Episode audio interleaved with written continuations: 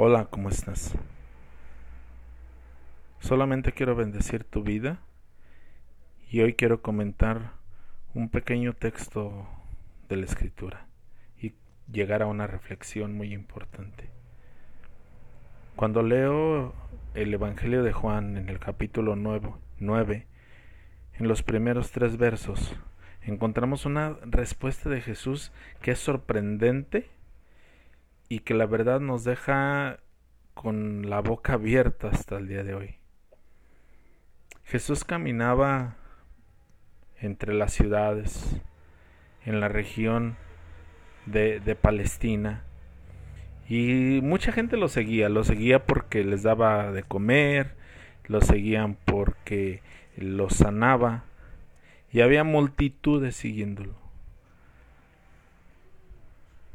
En un momento dado encontró a un hombre que era ciego de nacimiento. Es decir, una herencia parecía que, que estaba sobre su vida. Los mismos discípulos que bien le conocían a él y que habían visto muchas cosas hasta el día de hoy y que además habían estudiado las mismas escrituras junto con Jesús. Habían estado cerca de él escuchando y aprendiendo acerca de su sabiduría le preguntaron, ¿por qué este hombre está ciego? ¿Se debe a su pecado o es el pecado de alguno de sus padres? Jesús le contesta,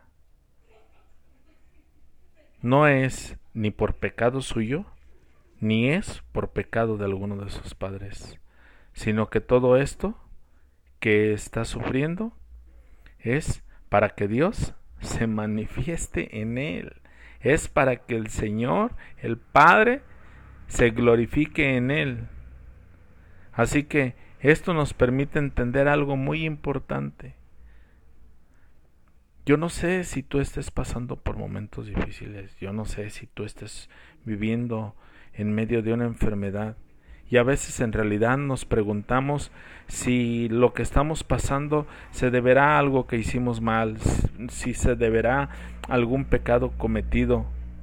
Pero hoy la reflexión de la escritura nos enseña que todo, como también la misma Biblia lo dice, a los que amamos a Dios, todas las cosas nos ayudan a bien.